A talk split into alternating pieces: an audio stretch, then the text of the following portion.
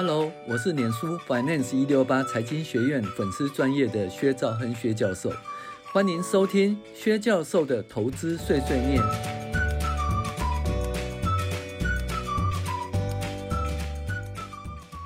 各位网友，大家好，我是薛兆亨薛教授。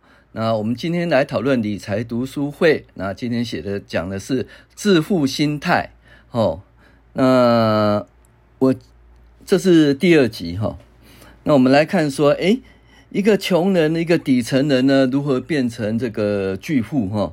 啊，这些故事啊，他这里讲了说，有一个美国的慈善家叫 Ronald James 啊，瑞德哦，那瑞德出生在一个美国这个偏远州乡下，是全家第一个高中毕业生。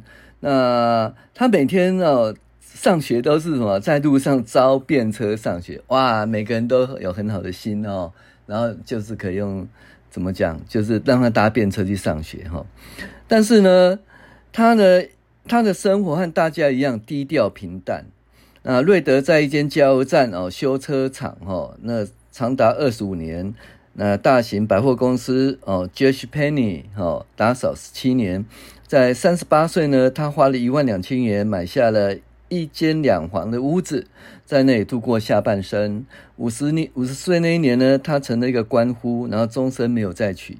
有一个朋友回忆他说，他最喜欢的嗜好就是砍柴。二零一四年呢，瑞德去世，享年九十二岁。正在这一年，他这名谦和内敛的乡下警卫成为呃国际新闻的头条人物。二零一四年呢，总共有两百八十一万三千五百零三人死亡，这些人中只有不到四千人，呃，净资产超过八百万美元，而罗纳瑞德正是其中之一。那这名前任的警卫在遗嘱中将两百万美元留给几名继子，其另外的六百万美元全部捐给当地的医院和图书馆。啊，瑞德身旁的熟人都很困惑啊，不知道他的钱到底怎么来的。后来还知道根本没有什么秘密，他没有中乐乐透，也没有继承遗产。瑞德省吃俭用，然后把钱呃投资在一个绩优股上面。接下来只要耐心等待几十年，这样就将微薄的存款滚到超过八百万美元。哦，就这么简单。哦，他从警卫摇身变成一个慈善家。哦。那可是呢，我们在讲另外一个故事。那这个故事呢，是我所翻译的那个个人理财的故事哈，里面的诶第十三章哈。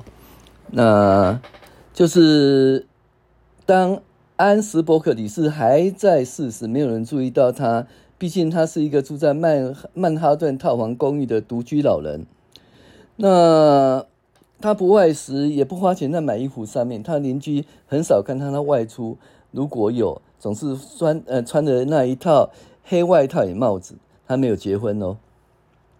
到了一九九五年呢，他去世以后，他将遗嘱中的两千两百万美元，比瑞德还多哈，捐给纽约一家很小的那耶许法大学。对耶许法大学而言呢，这个捐赠大礼令人诧异不已。哦，因为呃，史伯克理事也不是这个约西伯大学的学生，然后都过着贫困的生活啊，甚至这所大学没有人认识史伯克理事。哦，看似一个很贫困的穷人，却留下巨额捐款给他从未到访中的机构，是令人惊奇的。但是史伯克女士如何累累积如此巨大的财富，是令人好奇。他早年很平庸，不过是在国税局工作，赚取年薪三千一百五十美元的稽核员。身为稽核员，他很多机会透过稽核了解到有钱人的投资嗜好。在有一段时间观察后，史伯克注意到有钱人的财富基本上是来自于普通股的国投资。他决定，如果投资普通股可以使使有钱人致富。那他也可以走这一条，于是他一九四三年退休，将五千元哦全部投资普通股。哇，一九四三年退休，然后一九九五年才走了，他中间多少？退休后还五十二年的生命呢？盖恐怖！你想想看，他的钱不够怎么办？怎么退休啊？好，那当然，如果说年金的话，倒没有这个问题啊。如果是单笔啊，就是会有这个问题啊。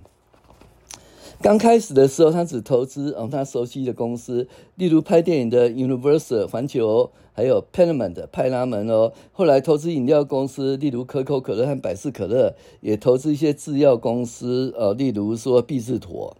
那股票投资一直持续在他生命中，他晚年很少出去，他通常去股票经纪人见股票经纪人，或者是在市区的图书馆看《华尔街日报》。哎，他连报纸都不想买，看免费的。他从来不曾真正买过一份报纸。在一九九五年初，他过世之前，他结束四十二年投资生涯。那斯伯克女士握有股票价值达四千呃四千倍，使他成为百万富翁哈。那虽然他生活一点都不像哈。那最棒投资是一九五零年花一万元美元投资的那个 Schering Plug，总共一千股。一九九四年超过四百万美元。虽然他不太像是百万富翁，但他投资绝对是对的。诶，纵使没有斯伯克女士的投资技巧，你在过去七十六年间的股票市场投资中，要不赚钱真的是很困难耶。事实上，股票市场起起伏伏，投资股票也有风险。例如，一九八七年的十月十九号的黑色星期五，股票当日跌了百分之二十。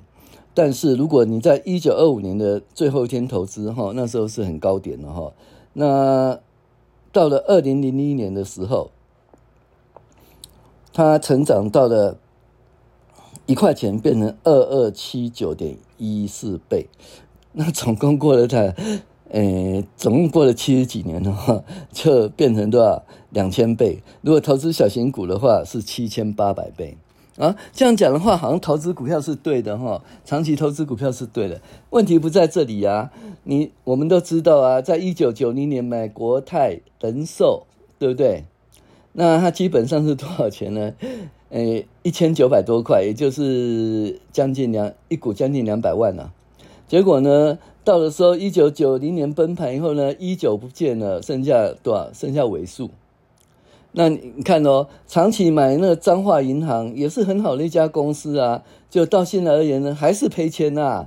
所以呢，买长期投资股票真的是对吗？那其实我们讲的可能都是有运气的人，哦，是运气好，因为你纵使投资好，哎，你分析好，投资好一档股票，它也可能长期下跌，对不对？比如说像正新轮胎。他当初也是相当不错的一家公司，结果买了以后也持续下跌哈。那所以呢，嗯，我个人觉得他们挑到好的公司，除了实力以外，那怎么讲，运气也是相当不错的哈。那所以呢，嗯，其实我觉得买个股呢，长期投资哈，是一个风险很大，意思说报酬大也是风险大。诶，报酬大就是说可能真的有四千倍，风险大就是可能会一文不值变壁纸。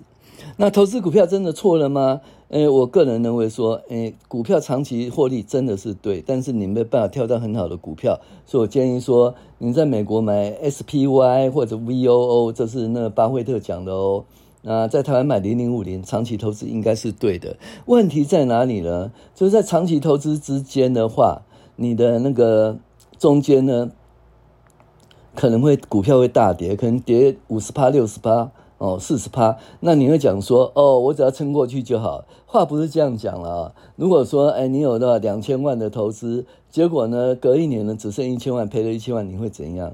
那不是那么简单的。所以呢，基本上，我个人说，要度过这心理障碍，就必须第一个，你要定期定额，其实 OK 的。